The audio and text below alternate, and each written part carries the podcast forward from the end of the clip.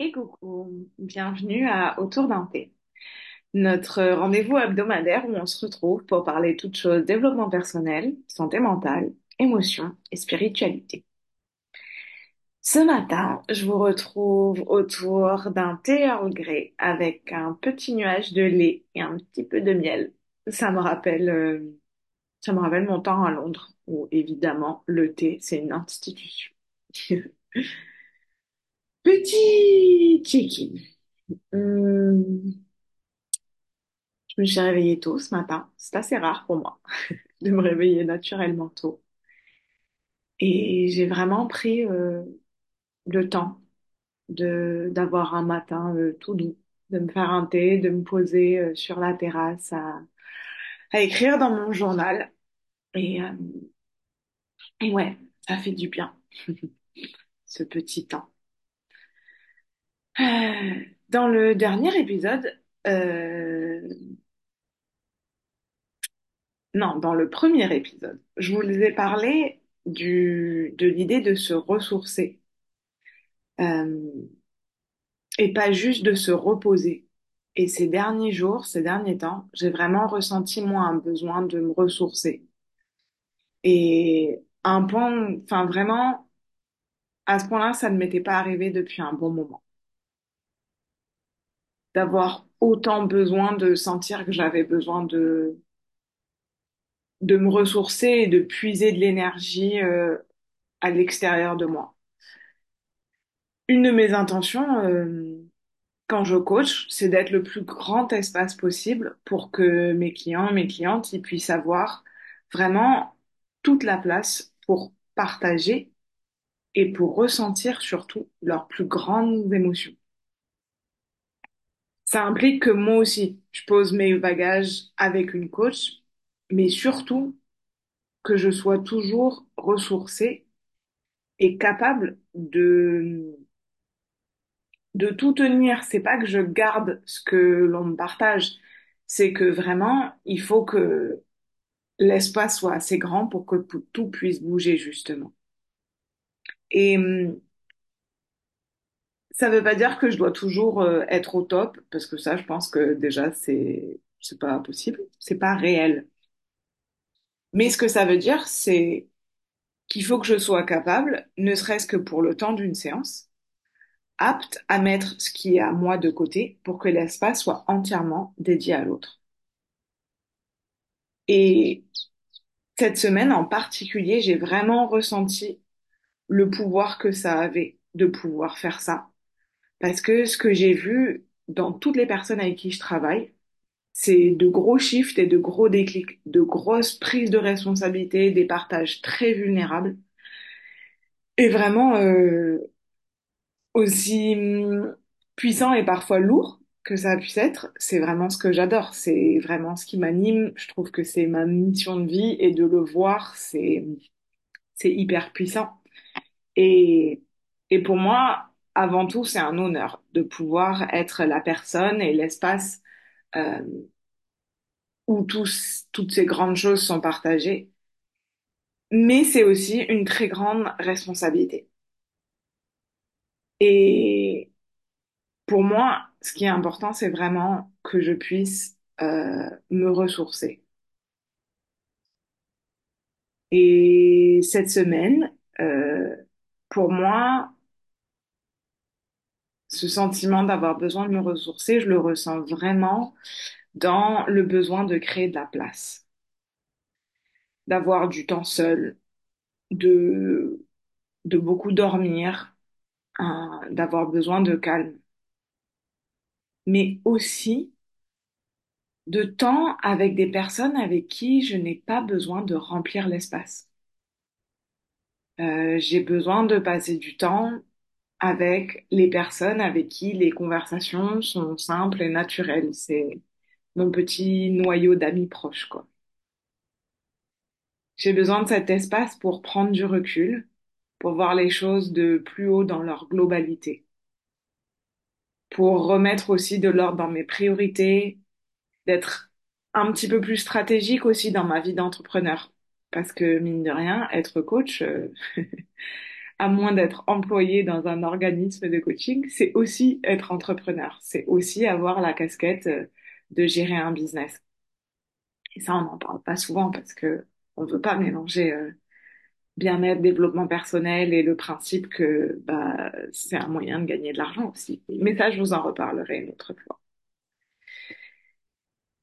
Et hum, moi, j'ai donc recherché à créer de l'espace dans les choses les plus petites comme dans les choses les plus grandes. Donc, ça peut être, ce que je me suis retrouvée faire, c'est prendre des respirations plus profondes et plus lentes dès que j'y pensais.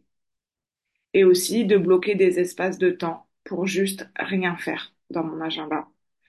Et ça, j'avoue que dans ces moments-là, bah, bizarrement, c'est les moments où j'ai le plus de mal à m'autoriser à rien faire. Parce que euh, mécaniquement, moi, mon mode de survie, c'est de faire énormément de choses. C'est ce qui m'est personnel, mais je le retrouve aussi dans beaucoup de personnes, c'est que je réapprends à ressentir une valeur sans avoir besoin de faire, faire, faire, faire, faire, toujours produire, créer, tout ça. Donc voilà. D'ailleurs, on respire un petit coup ensemble. Cette fois-ci, je vous invite à garder les yeux ouverts et d'abord regarder quelque chose qui est tout près de vous. Vraiment amener le regard presque au bout du nez, mais un tout petit peu en avant. Et puis doucement, commencer à regarder un petit peu plus loin. Et puis amener le regard encore plus loin. Laissez la respiration se faire naturellement à chaque stade.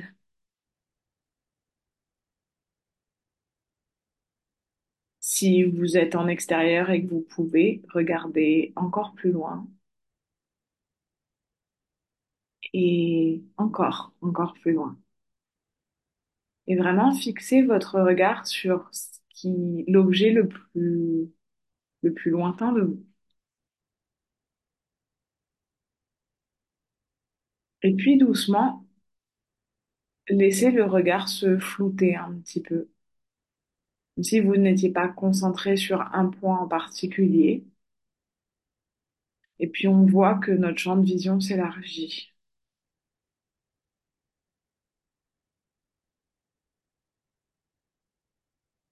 Restez avec ce regard large, cette vision élargie, et laissez la respiration se faire naturellement.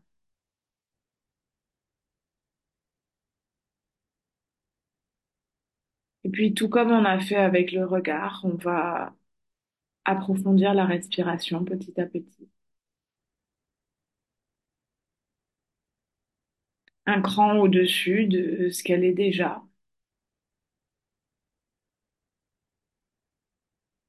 Et puis encore augmenter l'inspiration, juste un tout petit peu plus grande. Peut-être retenir le souffle cette fois-ci sur un ou deux. Et puis expirer un tout petit peu plus longtemps. Et prendre quelques temps, quelques respirations où à chaque inspire, c'est un tout petit peu plus long, un tout petit peu plus profond que celle d'avant. Et chaque expiration est juste un tout petit peu plus longue que celle d'avant. On agrandit un petit peu l'espace et on approfondit la respiration au fur et à mesure, tout doucement.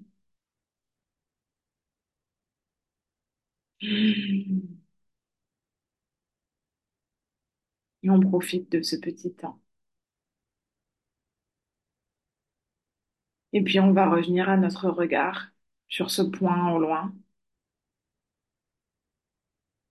Et doucement le ramener un petit peu plus près. Respirer. Rapprocher le regard un petit peu.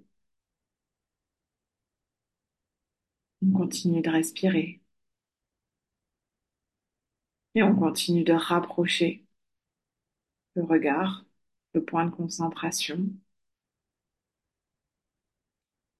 On laisse la respiration se faire naturellement et on amène le regard un petit peu plus près encore.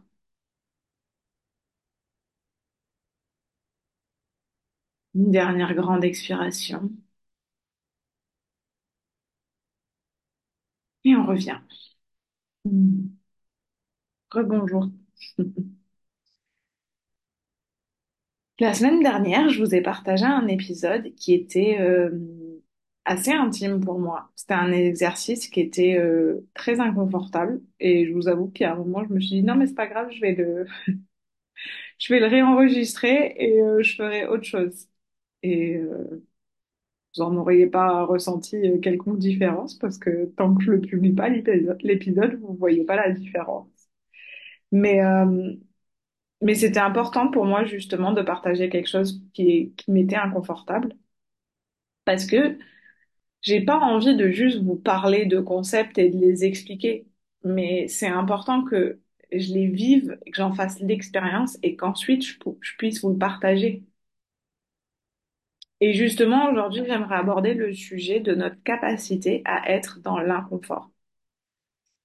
Se forcer à être dans l'inconfort, et qu'il soit émotionnel, mental ou physique, ça nous permet de développer notre résilience.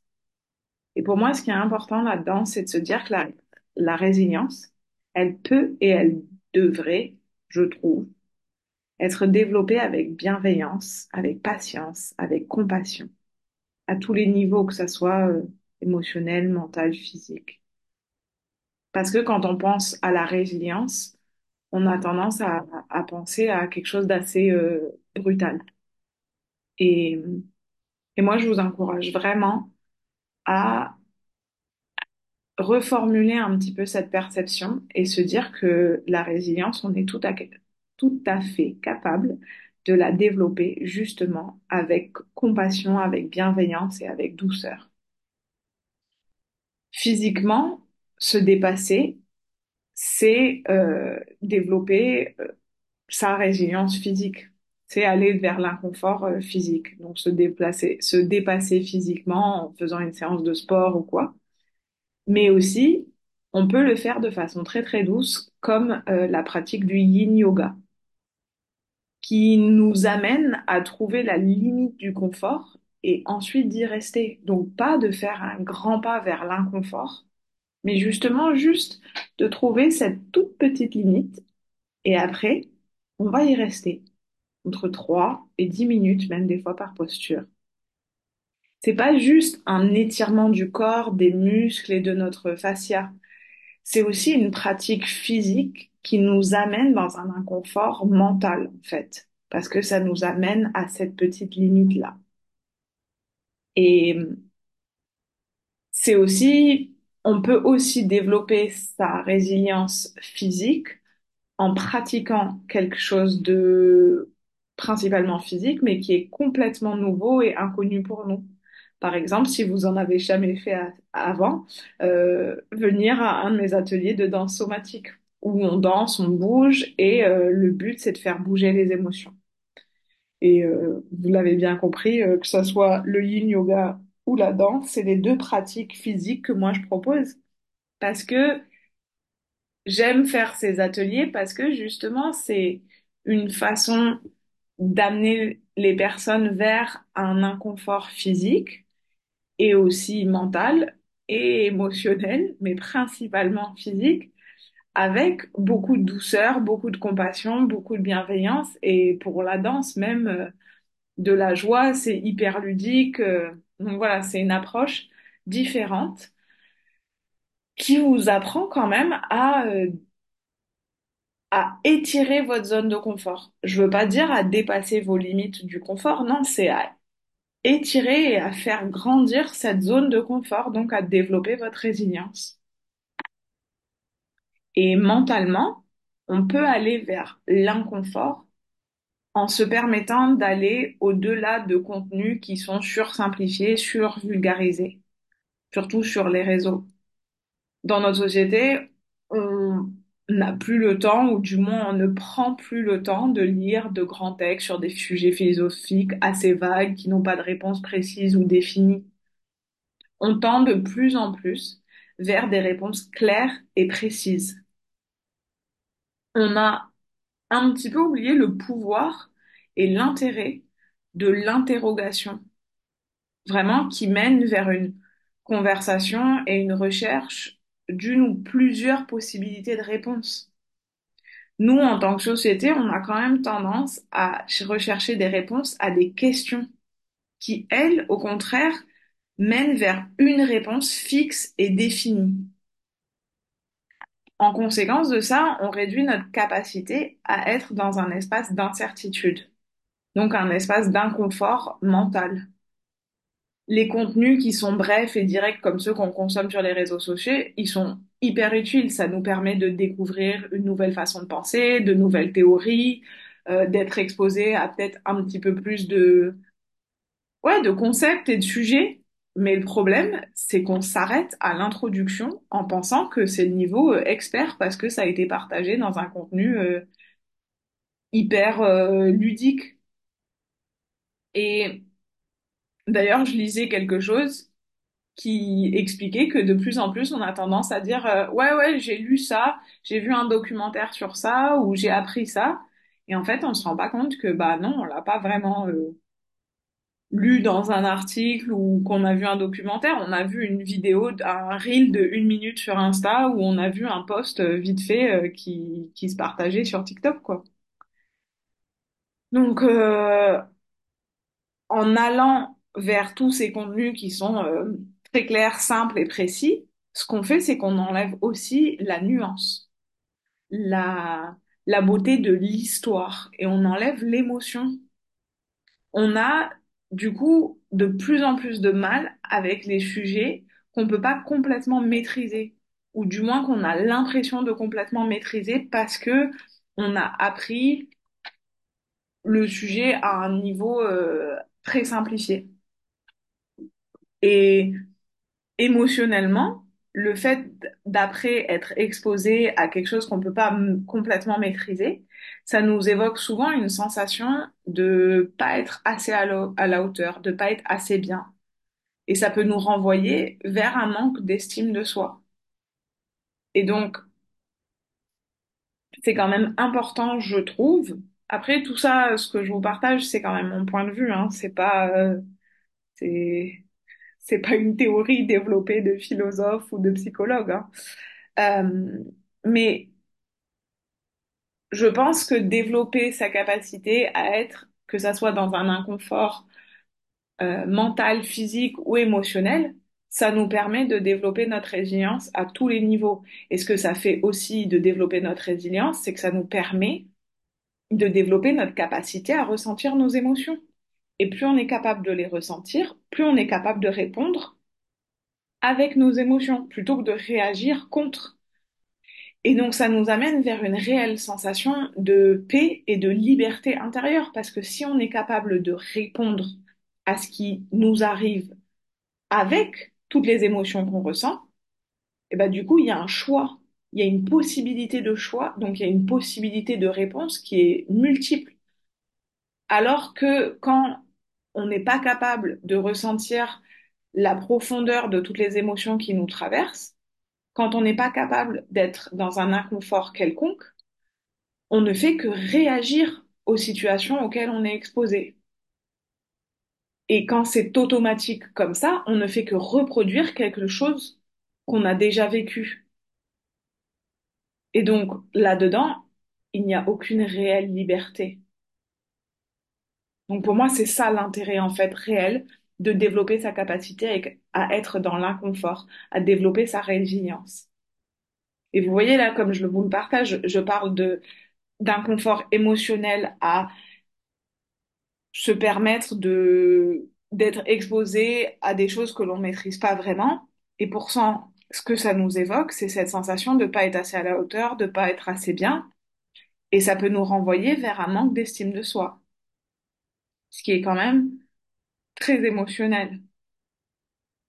Et hum, pour développer bah, sa capacité à être dans l'inconfort émotionnel, pour le coup, j'ai envie de dire, il suffit tout simplement, mais je mets des gros guillemets autour de il suffit et de autour de tout simplement, parce que il suffit tout simplement de se permettre de s'autoriser à être avec nos émotions inconfortables, sans arrêter, sans vouloir forcément les gérer, même si on les gère de façon saine et positive. Bah, parce que gérer une émotion, c'est une façon de ne pas les accepter comme elles sont. Gérer son émotion, c'est dire, bah, celle-là, elle est pas comme il faut, je vais la formuler différemment pour pouvoir l'accepter. Et bizarrement, c'est ce qu'on fait avec nous-mêmes. Et pour pouvoir tout simplement rester dans cet inconfort émotionnel, il faut, et ça encore, c'est d'après moi, pour moi, ce qui permet de tendre vers cet inconfort émotionnel, d'y rester et de grandir à partir de ça, c'est de pleinement se ressourcer, de se sentir rempli, de se sentir soutenu. Et c'est là que toutes les pratiques de bien-être, elles deviennent importantes. C'est là que le sommeil devient important, la méditation, une bonne nutrition, le mouvement. Ce sont des super moyens pour se ressourcer et il y en a plein d'autres. Mais le piège, justement, c'est de s'arrêter là. C'est de s'arrêter à toutes ces pratiques de bien-être pour être bien. Mais on, est capable d'être beaucoup mieux que juste bien. Et même en disant beaucoup mieux, mieux n'est pas le bon mot parce que ça implique que être bien, ce n'est pas assez bien. Mais, mais je trouve que se limiter à juste se sentir bien, du coup, on n'accepte pas toutes les émotions qu'on a classifiées de mauvaises. Toutes ces choses qu'on classifie de mauvaises, ces expériences qu'on n'a pas envie de vivre, eh ben, on s'y ferme Mais du coup, on se ferme à une partie de la vie. Et moi, justement, mon travail est même plus grand que ça, ma mission, quelque chose qui m'importe énormément, c'est d'aider les personnes à se sentir capables et à être assez ressourcées pour pouvoir pleinement ressentir toutes les expériences de la vie et s'ouvrir à toutes les expériences de la vie sans essayer d'en éviter quelques-unes parce que on développe cette capacité à pas à tout encaisser, c'est pas du tout ça que je veux dire, mais justement à tout ressentir et de pouvoir grandir à partir de ça. Donc justement, le piège avec toutes ces pratiques de bien-être, c'est de s'arrêter là. Parce que justement, c'est quand on se sent bien, quand on se sent ressourcé, quand on se sent soutenu, qu'on a la meilleure opportunité de pouvoir grandir à partir de cet espace, d'augmenter notre capacité à ressentir l'inconfort d'une émotion. C'est quand on se sent bien qu'on est d'autant plus capable de ressentir une émotion qu'on a peut-être classifiée de mauvaise. C'est là vraiment que moi je travaille en tant que coach, hein. Les gens, ils viennent soit vers moi euh, quand ils sautent, ils se sentent euh, au top et ils se disent que bah, justement c'est le moment euh, d'y aller et de développer des choses. Ou alors ils viennent vers moi quand ils sont en temps de crise. J'entends très souvent, j'ai tout essayé et je vois bien que toutes les pratiques que j'ai mis en place ne suffisent pas. Ou alors je comprends d'où viennent toutes mes émotions, mais j'arrive pas forcément plus à être avec ou à, ou à réagir différemment et pourtant je les comprends. Et justement, moi, si je commence à travailler avec une personne euh, pendant ce qu'on peut appeler un temps de crise, justement quand tout paraît euh, trop et que c'est euh, j'en peux plus, j'ai tout essayé, j'ai besoin d'aide, j'ai besoin de soutien parce que là, j'y arrive plus seule. Moi, je commence toujours par amener beaucoup, beaucoup de compassion et de douceur, de baisser un peu le, de revenir au centre, au noyau, et vraiment d'apaiser tout ça avant d'essayer de d'augmenter quoi que ce soit et de grandir ou quoi que ce soit. Vraiment, ouh. revenir vers une base qui est bien plus posée et donc permettre aux personnes de développer leur capacité à, à s'aimer, à se donner de la compassion, à, à être plus doux avec eux-mêmes.